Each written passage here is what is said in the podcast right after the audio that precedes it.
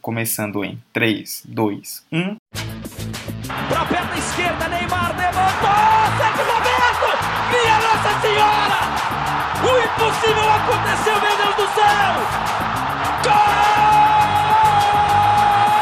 Fernando cruzou pra Paulinho, entrou na área. Vai fazendo o domínio da bola, fez. Botou no terreno, parou, prendeu, driblou o back, rolou pra trás. O Hernani, por Enis, emenda guarda, é campeão! Pirlo, Pirlo, ancora Pirlo di tetto, tiro, gol! O James Milner na linha de fundo, cruzou na segunda trave. Olha o gol do Lovren! Gol! Que é sua, Tafarel. Partiu, bateu! Acabou! Acabou!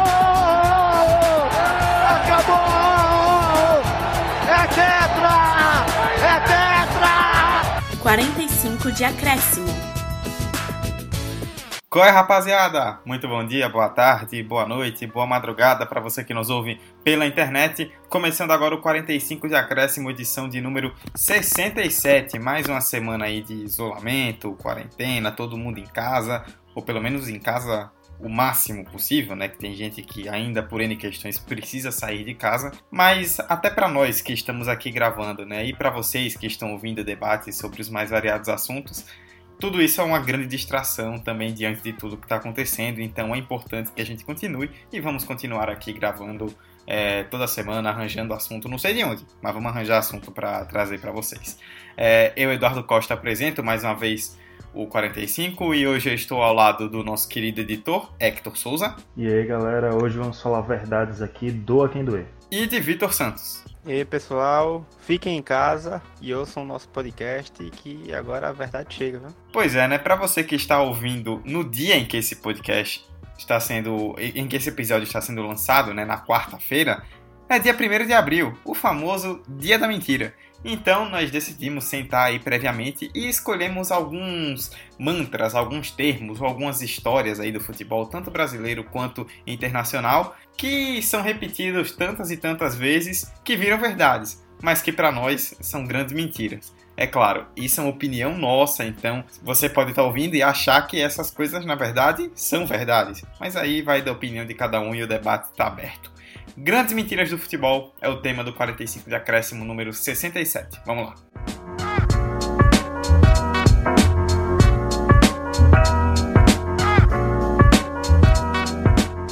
A gente separou seis tópicos aí que consideramos mentirosos, né? Seis mantras que não condizem com a verdade, pelo menos na nossa opinião.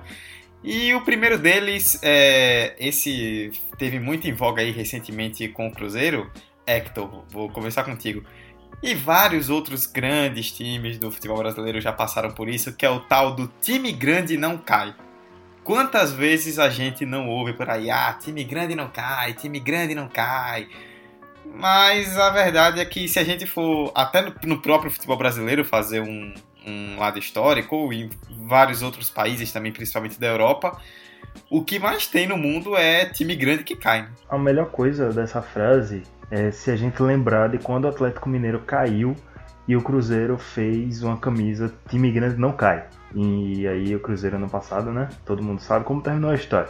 Mas brincadeiras à parte, é isso que Dudu falou, né? Muito time considerado grande, porque aí já vem outro debate, né? O que é time grande, o que é time pequeno.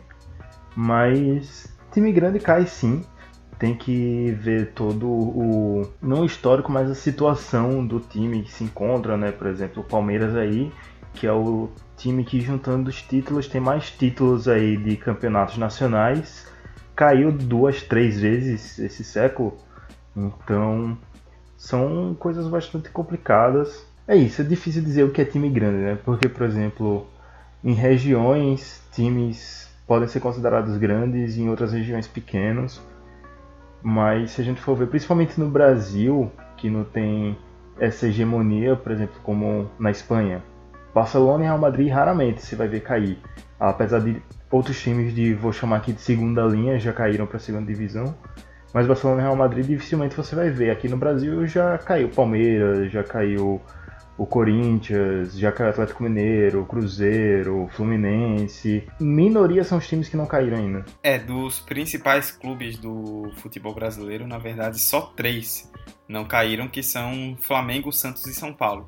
De resto, tipo, se a gente for pegar Por exemplo, no Rio de Janeiro, todos os outros cariocas caíram. É, em São Paulo, o Palmeiras e o Corinthians já caíram. Alguns times do futebol brasileiro que são considerados né, entre os principais, como o Vasco, o Botafogo, o Grêmio o Palmeiras, já caíram mais de uma vez, inclusive. Isso sem contar outros clubes grandes. Se a gente for pegar, por exemplo, o Bahia já caiu algumas vezes, o Fortaleza passou muito tempo agora fora da Série A, o Ceará já caiu, o Vitória também é um time que é, tem, teve alguns rebaixamentos nos últimos anos, Atlético Paranaense, Curitiba, clubes que também pisaram lá na segunda divisão.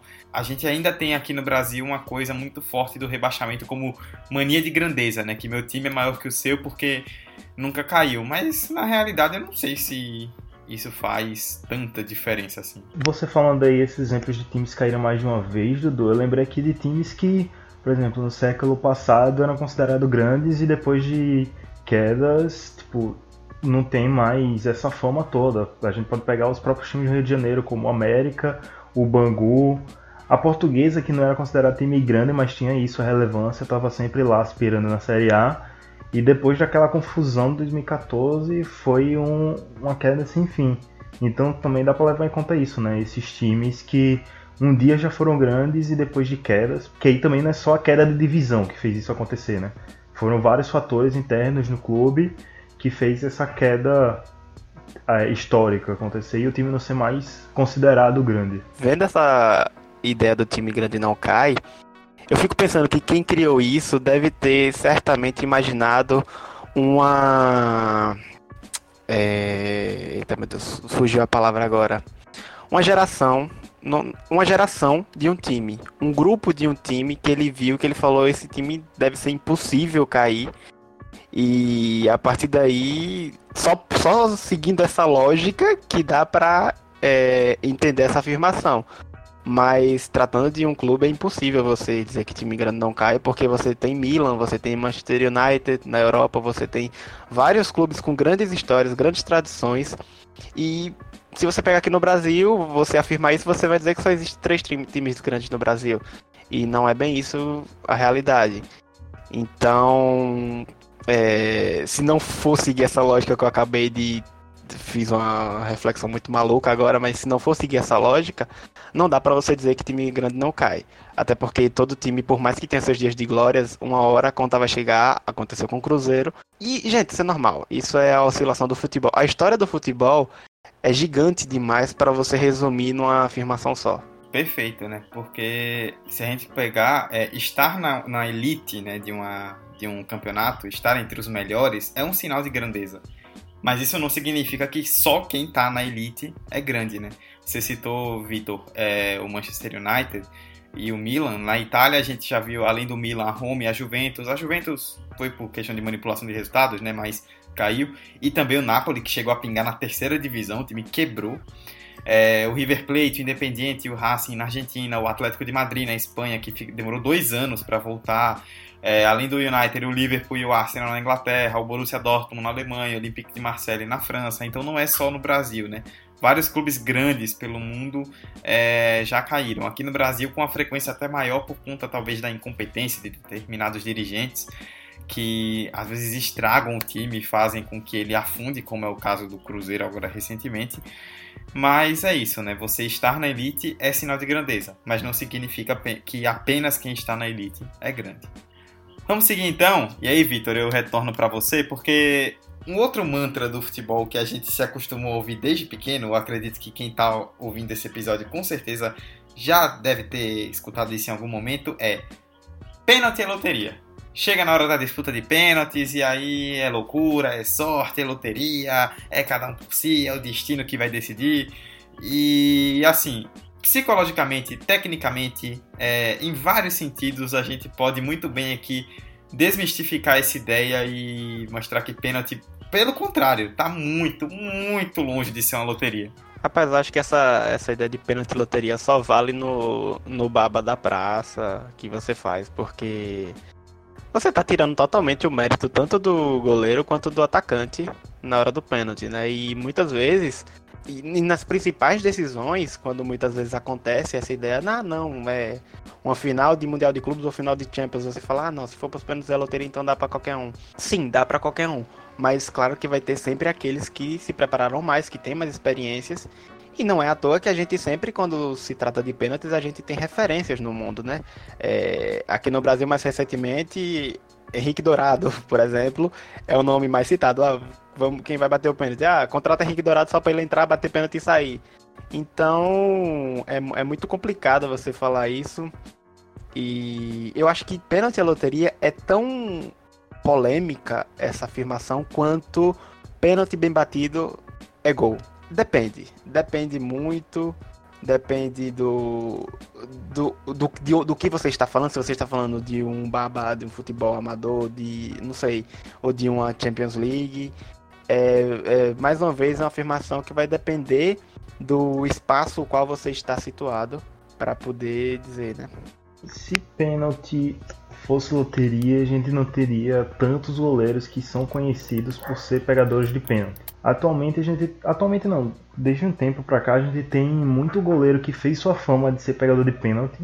Durante os 90 minutos, ele nem é isso tudo, mas tipo, pega a maioria dos pênaltis lá que são cobrados contra ele e fica com essa fama de um dos melhores goleiros.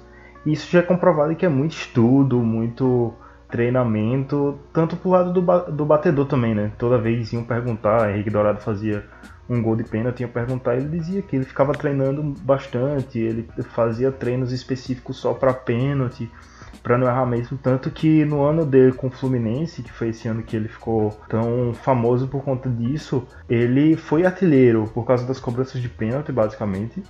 Porque a diferença de gols pro vice-artilheiro na temporada no clube, que eu não lembro quem foi, foi basicamente esses gols de pênalti e ele não perdeu nenhum. Todos os pênaltis que ele fez, que ele cobrou, ele converteu. Então é isso, é, já está comprovado que é estudo e treinamento. É, falando em estudo, eu até citava em off que durante a pesquisa para essa pauta eu encontrei é, alguns pesquisadores portugueses que em 2017 eles fizeram a base de dados de torneios grandes do mundo, né, como a Champions League, a Europa League, a Copa do Mundo, a Eurocopa, grandes ligas nacionais, e aí eles é, chegaram às porcentagens de acertos de alguns dos principais jogadores do mundo nos três lados possíveis do gol, né? no caso do lado esquerdo, no lado direito ou no meio. E aí eles trouxeram até um, um, relato interessante, né? Esse relato é do Alexandre Real, que foi o coordenador desse estudo, falando de um jogador da seleção chilena, que ele não revelou quem era, que tinha um costume, pelo que eles estudaram, de fazer uma determinada simulação na corrida, quando ele ia bater na direita e outra quando ele batia na esquerda. Ou seja, o nível de estudo hoje chega a isso. Você olha para o batedor, no caso do goleiro, por exemplo, e você já tem uma ideia do que ele vai fazer, ou então o caso contrário. É, eu lembro de um. Tem, foi uma cena que me deixou bastante marcado. Ano passado, quando o São Paulo eliminou o Palmeiras na semifinal do Paulistão, disputa, na disputa de pênaltis, o Thiago Volpe, que era o goleiro titular, estava com o Jean, que era o goleiro reserva, ali na beira do campo, e os dois segurando uma apostila e passando página em página, jogador a jogador, eles dando uma estudada ali nos cantos onde os batedores batiam. Ou seja, Hoje existe todo esse estudo, né? O, os setores de análise de desempenho dos clubes estudam muito isso. Tem todo o histórico de goleiros, de batedores e o pênalti ele é um critério de desempate né, na partida, então ele ajuda a definir classificações, títulos, campeonatos. Então, quanto mais estudo você precisa ter para isso, melhor. Você joga isso como uma loteria, é, é você estar tá arriscando a própria sorte. É, Dudu, é você falando, ah, estudar ao lado do batedor e tal. E eu só lembrava eu pequeno jogando PS2 no FIFA, olhando a cabeça do jogador para ver o lado que ele ia cobrar, velho. Porque tinha um pouco disso. Ou seja, se até no videogame você tem os estudos dos movimentos, claro que na vida real sempre vai haver é, esses estudos de. Até porque são, são jogadores profissionais, principalmente de alto, no alto escalão, você não pode afirmar isso pelo nível de tecnologia, pelo nível de estrutura e de estudos que tem por trás. É, grandes jogadores, grandes batedores de pênaltis não são bons nesse, nesse, nesse fator à toa. São pessoas que passam tempos e tempos analisando, fazendo estudos e se errar, errou. Mas se errar não quer dizer que é loteria. Se um Cristiano Ronaldo um Henrique Dourado errar um pênalti, não quer dizer que é loteria e É, enfim, é um momento muito. Talvez por ser o momento mais é, improvável do jogo, apesar que o futebol já é um esporte bastante improvável, é, é acaba criando essa ideia. Mas se tratando ainda mais dos tempos atuais, de que existe tecnologia e estudo para tudo no futebol, é impossível você fazer essa afirmação. É, fica aqui, né, para concluir isso tudo, a frase do Alisson, goleiro do Liverpool e da seleção brasileira, depois da, da disputa de pênaltis das quartas de final da Copa América do ano passado, que ele defendeu um pênalti e o Brasil passou do Paraguai. Perguntaram a ele, né, na zona mista, cobrança de pênalti é loteria ou competência? E ele respondeu, loteria é na Mega Sena. Vamos seguir então, é, porque também por conta da questão de evitar há, um tempo, há muito tempo atrás, de que as disputas de mata-mata se definissem o tempo todo nas disputas de pênalti, também com essa visão né, de que pênalti é loteria, que hoje já é desmistificada, é, foi criado um critério de desempate bem polêmico que está aí até hoje e sempre gera discussão. É o famoso gol qualificado, conhecido mundialmente como o gol fora de casa. E muita gente defende que o critério do gol fora de casa dá um algo a mais ao mata-mata e torna o mata-mata consequentemente mais emocionante. Porém, agora eu quero que você argumente por que achamos o contrário. Se o gol fora de casa fosse realmente bom e emocionante, não mais porque agora é final única, mas se realmente foi, fosse bom e emocionante, na época que a Libertadores era final e de volta, tinha o gol fora na final também. Aqui encerra o meu argumento. Isso foi uma coisa que sempre me inculcou muito, velho. Tipo, se. Se o, o mata. Porque o mata-mata tem gol fora de casa o torneio inteiro e aí chega na final com ir de volta e não tem o gol fora de casa. Tipo, cara, se é um critério tão definidor, coloca logo em tudo. Tipo, pra mim isso é uma mensagem até meio clara do que se pensa um pouco sobre o gol fora de casa qual é o motivo da, do emocionante desse gol fora de casa? É do cara buscar aquele gol para aquele gol único, por exemplo, o Barcelona e PSG, né? O, o 6 a 1, não foi 6 a 1. O 6 a 1 do, do Barcelona, o gol no último minuto. Gente, mesmo se não houvesse gol fora de casa, é, vai chegar um momento que o time vai precisar de um gol para poder se classificar. Não precisa dessa regra para poder criar essa ideia de que ah, falta agora só um gol e tal para poder o time se classificar e então isso traz mais emoção no jogo e tal nos outros momentos. Não, gente, não. Acho que é totalmente nula e como eu falei antes, é, dá brecha para estratégias muitas vezes não legal para quem apoia o futebol bonito. É, aí é importante até a gente lembrar um pouco da criação do gol fora, né? Eu encontrei esse texto, se eu não me engano, no, no Estadão em 2015 é, falando um pouco sobre a história né, do gol fora de casa, que ele foi criado depois de um mata-mata da Copa da Europa, antiga Champions League, né, em 1965, entre Liverpool e Colônia. E depois de dois empates em dois empates em 0 a 0, né, teve um terceiro jogo que terminou 2 a 2 e aí, como os dirigentes não queriam um novo jogo, eles decidiram jogar um cara coroa para ver quem ia passar. Olha que coisa linda. E aí o Liverpool passou, o pessoal do Colônia ficou puto, obviamente. E aí na temporada seguinte foi criado esse critério. Mas na época era interessante, assim, era mais viável, porque antigamente jogar fora de casa era uma batalha porque você não tinha um mundo globalizado como hoje, viagens não eram coisas tão comuns, então você percorria longas distâncias para jogar fora de casa. Às vezes você encontrava ambientes muito mais hostis do que hoje em dia, por exemplo. Então jogar fora, às vezes ganhar fora, dependendo do caso, era uma odisseia. Por isso o gol podia até valer mais. Mas hoje em dia, todo mundo se conhecendo, se estudando, todo mundo é, jogando junto ou separado em seleções ou em clubes, todo mundo se conhecendo, não tem por que esse critério se manter. Até porque também acontece muito dos times que jogam em casa, às vezes jogarem sem muita vontade de atacar, porque não querem partir para cima e aí tomarem um gol e verem esse gol valer dois para o adversário. É, eu até destaquei que o Abel Braga, quando treinava o Fluminense em 2013, falou antes de um mata-mata da Libertadores na época. Ele disse que jogando em mata-mata com gol fora, ele preferia em casa empatar em 0 a 0 do que ganhar de 2 a 1 porque não tomava o gol fora de casa que poderia ser bastante perigoso e poderia fazer um gol fora de casa o que dificultaria o adversário. Então, só para a gente ter uma ideia do que de como às vezes até o próprio meio do futebol vê o gol fora de casa. Às vezes preferem um empate do que uma vitória para evitar esse gol qualificado adversário. Você fala aí de Abel Braga, Dudu, mas assim, ele fazia isso até no Campeonato Brasileiro, então acho que não é uma, um argumento muito relevante. Oh meu Deus, coitado. Não diga isso. Vamos seguir então. Vamos desmistificar aí mais um argumento que para nós não procede. É, Vitor, essa outra também é algo que a gente já enjoou de ouvir. Toda vez que vai começar um campeonato brasileiro, a gente sempre ouve o argumento: é o campeonato mais equilibrado do mundo. É um campeonato que tem no mínimo aí 7, 8, às vezes 10, 12 times que podem brigar pelo título. Tem vários favoritos pela taça. E se a gente pegar o histórico do Campeonato Brasileiro, talvez a gente pudesse ver uma alternância maior é, na época do mata-mata, pelo próprio critério do que é o mata-mata. Mas, principalmente nos últimos anos com os pontos corridos, o que a gente tem visto é justamente o contrário, né? O Campeonato Brasileiro muito concentrado em determinados times, em determinados estados. E se a gente pega o que muita gente chama de G12, né, que é outra coisa que a gente considera um mito, que seriam os principais clubes do Brasil, quantos deles realmente começam o ano com o time com condição de ser campeão?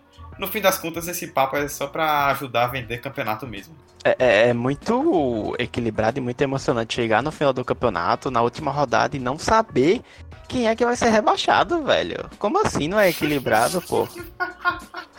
Você tem que. Oh, é uma emoção absurda. E olha, ainda tem vaga pra Sul-Americana, velho. É muito equilíbrio.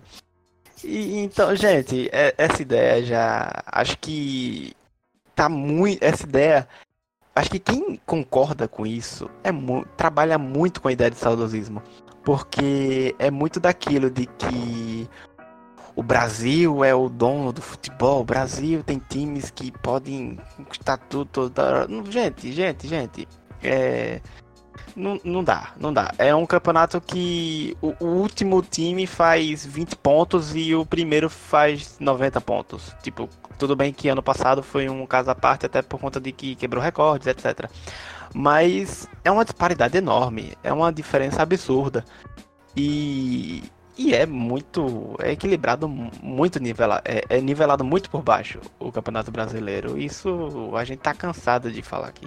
É como o Dudu falou, esse, essa frase, esse mantra aí surgiu na época do mata-mata, porque tinha essa diversificação maior dos campeões, sabe? Porque você perdeu um jogo, você tá fora. Então não tem como é, você se recuperar depois, como é diferente do dos pontos corridos, que um time está lá as primeiras rodadas perde os jogos, mas depois se recupera e na última rodada está lá brigando pelo título.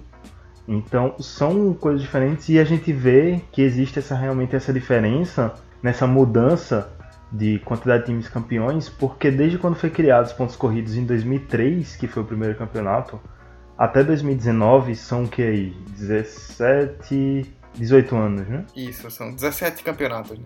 só teve sete times campeões. Foram sete times que ficaram ali é, alternando os títulos em, em 17 anos. Só sete times serem campeões num campeonato onde 20 disputam o título não quer dizer que é uma coisa tão disputada assim. Eu acho que também vem um pouco de olhar de fora, principalmente esses campeonatos maiores que chegam pra gente, porque é sempre por exemplo, Espanha, Barcelona, Real Madrid e às vezes Atlético de Madrid. Aí vem é, Itália, que era Milan, Inter de Milão e a Juventus agora. Aí tá aí a França, sei lá quantos anos, o PSG. Então acho que também vê um pouco disso. A, a gente olha para os campeonatos de fora, a gente vê uma, uma superioridade de dois, três times, e aqui a gente vê sete e acha que já é uma coisa, meu Deus do céu, que disputado. Eu acho que a partir do momento que qualquer campeonato no mundo vá se profissionalizando, é, e aí os times em maior quantidade, cada vez mais se profissionalizando, essa ideia do campeonato mais disputado acaba caindo muito, até porque nem todo time vai ter as mesmas estruturas financeiras, é, estruturas físicas, assim, de, de, estrutura mesmo de equipamentos, etc, estrutura de poder contratar, é, enfim, vai ter. É muito difícil. Sempre vai haver um monopólio, sempre vai haver uma região ali que vai ter um, um comando maior. Então é, é, isso. Antigamente era muito fácil você falar ah, o campeonato mais equilibrado do mundo e aí você falar que ah, o Guarani já ganhou e o Bahia, o Botafogo, é, enfim. Mas, caramba, baixei bastante o Botafogo agora. Torcedores do Botafogo, me chegar. Um abraço para os nossos ouvintes torcedores do Botafogo. Foco muito nesse ponto aí que Hector falou, que é a respeito da comparação com a Europa, né? Ele é mais disputado do que alguns campeonatos europeus? É, tem mais times que podem brigar, por exemplo. Mas daí a gente vem da ideia de que são 8, 10, 12 times que podem ser campeões, isso é uma grande mentira. Você citou, Hector, que só sete times venceram o campeonato de 2003 para cá, e só um desses sete times, que foi o Santos, venceu uma única vez. Todos os outros seis venceram mais de uma vez. Ou seja, se a gente for pegar times que venceram mais de uma vez, são seis que completam é, 16 desses 17 campeonatos. Como é que eu vou falar que esse campeonato é extremamente equilibrado, está sempre concentrado em alguns determinados times? É, é justamente também o que o Vitor falou. É uma tendência natural de algumas ligas e criando times mais fortes. E esses times mais fortes vão vencer, tanto no Brasil quanto na Europa. Mas daí a gente querer vender essa ideia de que são trocentos mil times que podem ganhar o campeonato, aí já é algo bem fora do nosso padrão. E só para mostrar que não é tão competitivo assim, desses seis times, pode até incluir o Santos, bota sete times, só o Cruzeiro, né, do, do eixo Rio-São Paulo, que também tá ali por perto, né, porque é de Minas. Mas os outros foram Santos, Corinthians, São Paulo, Palmeiras, os quatro grandes paulistas, Flamengo e Fluminense. E aí entra o Cruzeiro por fora do Rio São Paulo, mas ali em Minas Gerais. Então não tem um time do Nordeste, muito menos um time do Norte, que mal chega na primeira divisão, não tem time do Centro-Oeste, não tem nem time do Sul, que também é considerado dos grandes ali, né? Internacional e Grêmio também não conseguiram chegar no título. Exatamente. Muito que bem. Vamos seguir então. Faltam mais dois tópicos aí pra gente concluir. É... E o primeiro, Hector. Quero te fazer uma pergunta importante agora. O senhor é raiz ou é Nutella? Então, né, eu já acho que essa, essa pergunta aí já é coisa de saudosista, né? Então, já deixando aqui que essa coisa de raiz e Nutella não existe. O futebol vai se mudando como tudo na vida. Então, o futebol de hoje não é o mesmo do futebol dos anos 80, que não é o mesmo do futebol dos anos 90, porque vão aparecendo novas técnicas, você vai aprendendo a lidar com o estilo de jogo, Aí, por exemplo, o ataque nos anos 80 era de um jeito. E aí as defesas aprenderam a lidar com aquele ataque. Então o ataque tem que se tem que ir mudando para aquela defesa não segurar mais o ataque. Então assim é um ciclo, sabe? Então eu acho que essa coisa que ficam dizendo que o futebol de antigamente é melhor que o futebol de hoje é coisa de saudosista, coisa de quem fala também que a música de antigamente é melhor do que a música de hoje e fica falando besteira. É o povo que não tem que fazer mesmo. Se gosta tanto do futebol antigo, vá assistir vídeo no YouTube. Tem muitos vídeos muito bons, inclusive. Mas, é, voltando, é, é, a gente criou, a gente se vê hoje em um debate, né, na verdade, é muito polarizado entre o que seria o futebol raiz e o futebol Nutella, o futebol de antigamente e o futebol atual. E muitas vezes isso desemboca em uma frase padrão, né, que ah, o futebol de antigamente era muito melhor do que hoje em dia, não tinha tanta frescura, não tinha tanta coisa e não sei o que, para papá. E aí eu acho, Vitor, queria até saber o que você acha também, que é um debate que pode ser interessante desde que ele vá em algum lugar correto. Eu até li uma coluna que o Irlan Simões escreveu para o site Outras Palavras em 2016, é, falando sobre isso, que quando se a gente tenta falar sobre futebol moderno, que se, seria o ódio ao futebol moderno, seria algumas coisas como a gente já discutiu aqui em outros episódios: elitização, arenização, é, determinadas situações de futebol que fazem com que afastem o, tor o torcedor seja afastado dos estádios e isso tire muito do clima do que é o futebol. Contra isso, eu acho que é importante a gente lutar. Só que aí, aqui no Brasil, isso acaba desembocando para um debate tipo: a seleção brasileira não ganha porque antigamente todo mundo usava chuteira preta, camisa por dentro do calção, é, corte de cabelo certinho e a gente ganhava tudo. Hoje em dia, cada um com cabelo diferente, com chuteira colorida, com camisa por fora e não ganha mais nada. A gente entrou num, num mantra do debate que gente discute muitas questões que são completamente desnecessárias, quando na verdade isso poderia entrar em outra coisa muito mais reflexiva. É, a gente tem que pegar o, os dois viés dessa pergunta, né? Porque quando você fala futebol, você pode estar se tratando tanto da prática, e aí as questões táticas, a questão do drible, a questão do, da, dos esquemas táticos, do. enfim. Como também da aí o extra-campo e tudo que Dudu falou, a questão da elitização, a questão do, de você profissionalizar um, um estádio no nível de melhorar sua estrutura, é, consequentemente vai haver essa elitização, é, a questão também de, enfim, de uma entrevista que antes o cara dava no vestiário e agora tem todo aquele esquema do, da coletiva de imprensa. Enfim, tem N questões para se debater. Eu acho que é importante debater cada uma singularmente, é, de maneira separada, de maneira independente, porque são casos e casos. É, se tratando do futebol, a prática, e aí o futebol, a questão do esquema tático, é isso que é que tu falou. O futebol se molda durante cada ano. O futebol se altera durante cada ano. É, um dia desse a gente via Pepe Guardiola e José Mourinho é, disputando e a gente falava, esse cara, enfim, hoje totalmente diferente. É, é muitas táticas do próprio é, Guardiola ele precisou readaptar assim como o Mourinho, e quando não consegue readaptar, acaba se perdendo e acaba não dando certo, como a gente viu como a gente tá vendo recentemente a luta dele com o, o Tottenham. Então, é muito complicado você fazer essa afirmação. E eu acho que no Brasil isso muito acaba se fixando pela ideia de que antigamente havia essa ideia do futebol, do futebol brasileiro é, abalar todo mundo, é Pelé, você pega, não sei, Pelé, Zico, são jogadores que acabaram não indo para a Europa, ficavam no seu time e criava é, uma sequência de anos glorioso para os seus clubes, algo raramente visto hoje em dia. E aí, de novo, é saudosismo, é, casos e casos. Vou discordar só do final da fala de Vitor, quando ele falou de Zico, Pelé, que fez anos de glória aí nos clubes.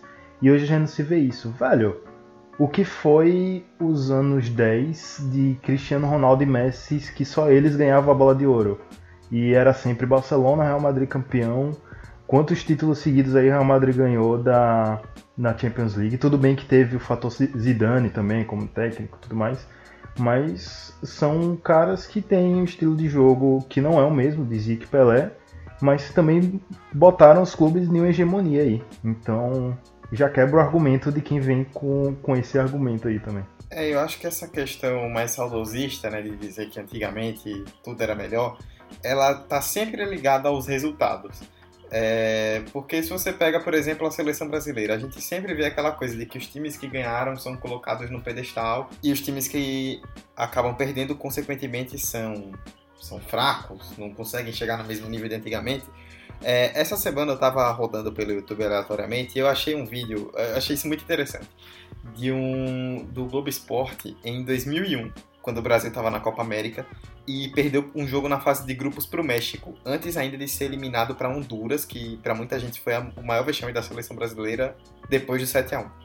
E foram fazer um fala-povo nas ruas de São Paulo para perguntar ao povo o que eles tinham achado da derrota da seleção para o México, a fase ruim da seleção na época.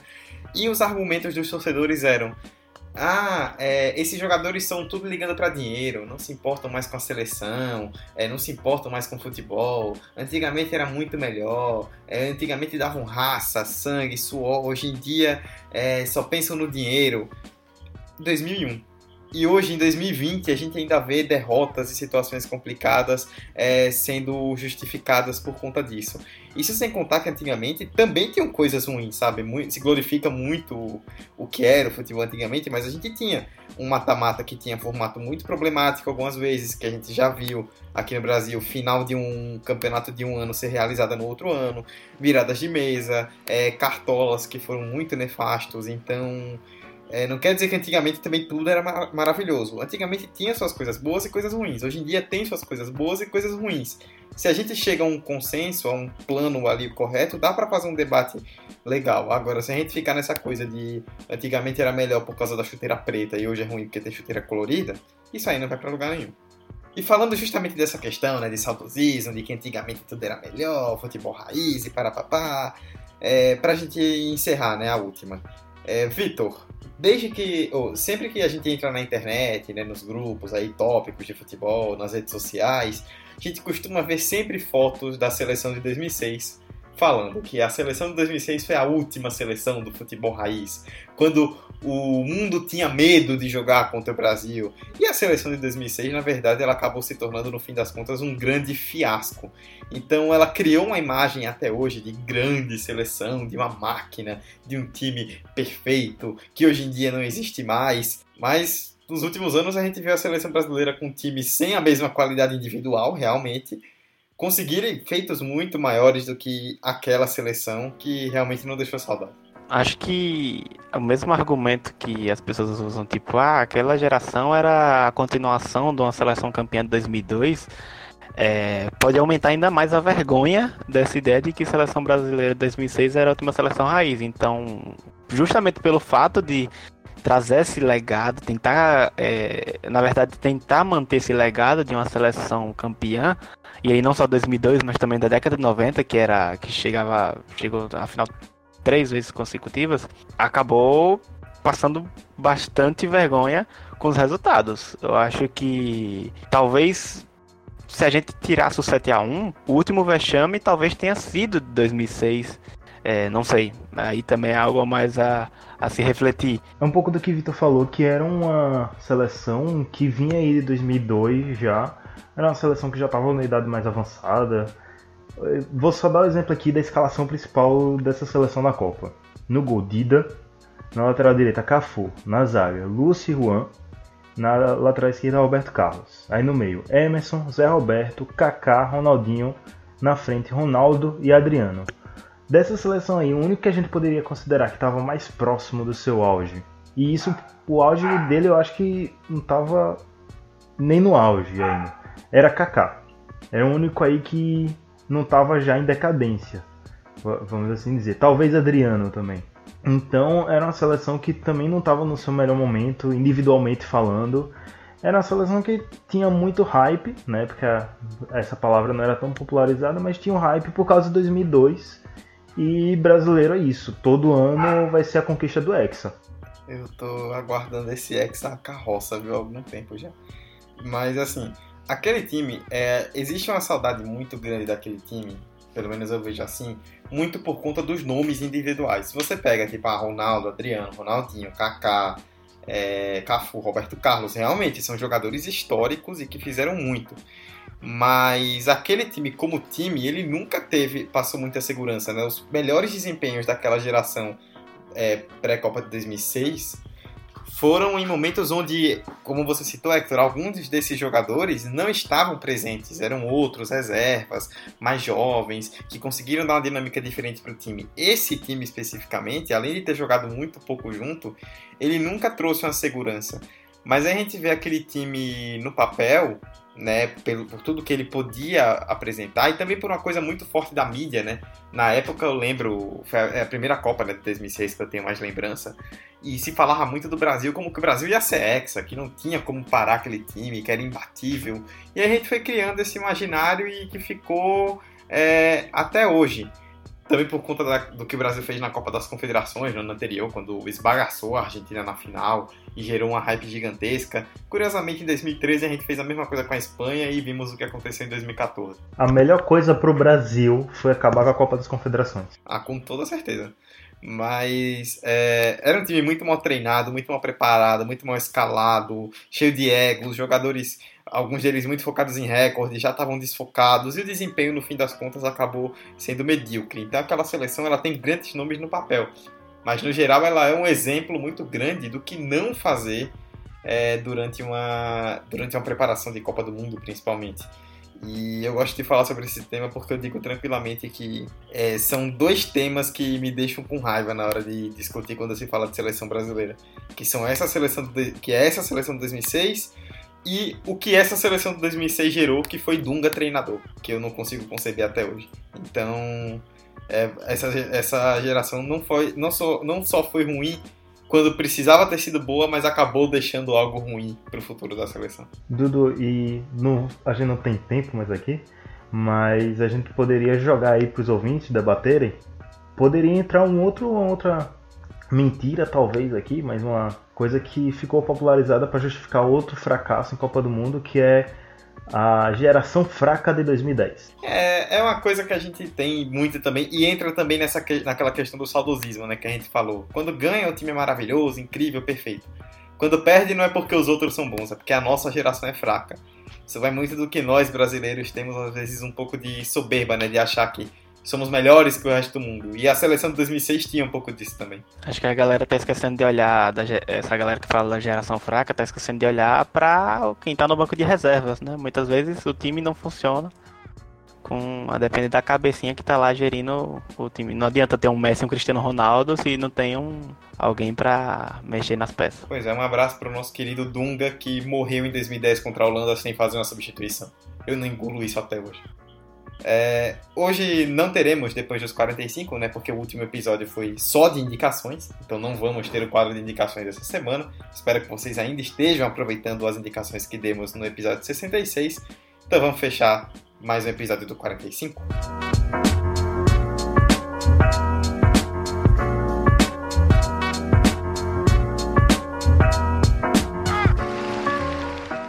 Galera, espero que vocês tenham gostado do debate. Como nós dissemos no começo, né, são algumas coisas que nós consideramos como mentiras aí do futebol.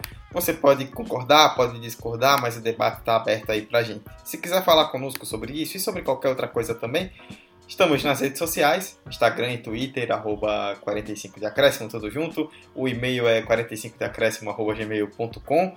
Nós estamos hospedados no Anchor e disponíveis nas principais plataformas de streaming, né? Também no Spotify, no iTunes, no Google Podcast. Na verdade, iTunes não, né? É Apple Podcast agora. No Google Podcasts e nos mais diversos agregadores aí. É só pesquisar por 45 de acréscimo e onde você puder nos avaliar, nos avalie positivamente para que a gente possa subir aí nas pesquisas e crescer cada vez mais. Este foi o 45 de acréscimo de número 67. Eu, Eduardo Costa, estive ao lado de Hector Souza e de Vitor Santos. Hector, valeuzão e até qualquer dia. Valeu, Dudu, valeu, Vitor, valeu, ouvintes que chegaram até aqui, ouviram até aqui. E esperam que vocês tragam aí pra gente nas redes sociais mais mentiras que vocês acham aí que são mentiras do futebol. Não tem depois dos 45 hoje, mas eu vou deixar uma indicação aqui, porque também no dia 1 de abril vai ser lançado aí no YouTube o meu curta, duplo R. Então quem quiser dar um saque lá para ir assistir, provavelmente na hora que você estiver ouvindo isso já está lá, porque está programado para estrear no dia 1 de abril às meia, à meia-noite. Então já pode, depois que eu vi aí o 45, ir lá no YouTube, pesquisar curta duplo R e assistir. É isso aí, fique em casa, quem puder ficar em casa, quem não puder se cuide e até a próxima. Muito bem, estarei, estou ansioso já por esse, por mais uma grande produção sem dúvida alguma do nosso editor. Vitor, até semana que vem. Viu? Valeu Dudu, valeu Hector, valeu ouvinte. É, fique em casa, é, ouçam nossas indicações de outros episódios, ouçam nossos episódios, fundamental. É, valeu, reflitam sobre essas verdades ou mentiras, vai depender da sua opinião, claro. Se você não concorda, manda lá na nossa rede social, é, contestando alguma ideia nossa ou não sei. Traga mais reflexões pra gente fazer, quem sabe até a gente não traga em outro episódio, não sei. Valeu, galera, e até a próxima. Muito bem, é isso. Espero que vocês tenham gostado. Se vocês estiverem ouvindo no dia 1 de abril, podem usar o dia da mentira para fazer a brincadeira com o amiguinho, mas tome cuidado com o nível da mentira que vocês vão usar. E é isso. Fiquem em casa, se cuidem e estaremos toda semana por aqui. Até semana que vem. Tchau, tchau. Pra perna esquerda, Neymar levantou! Minha Nossa Senhora! O impossível aconteceu, meu Deus do céu! Fernando cruzou pra Paulinho, entrou na área. Vai fazendo o domínio da bola, fez. Botou no terreno, parou, prendeu, driblou o back, rolou pra trás. O Hernani, por Enis, emenda guarda, é campeão! Pirlo, Pirlo, ancora Pirlo di tetto, tiro, gol! O James Milner na linha de fundo, cruzou na segunda trave. Olha o gol do Lovren! Gol! Que é sua, Tafarel. Partiu, bateu, acabou! Acabou!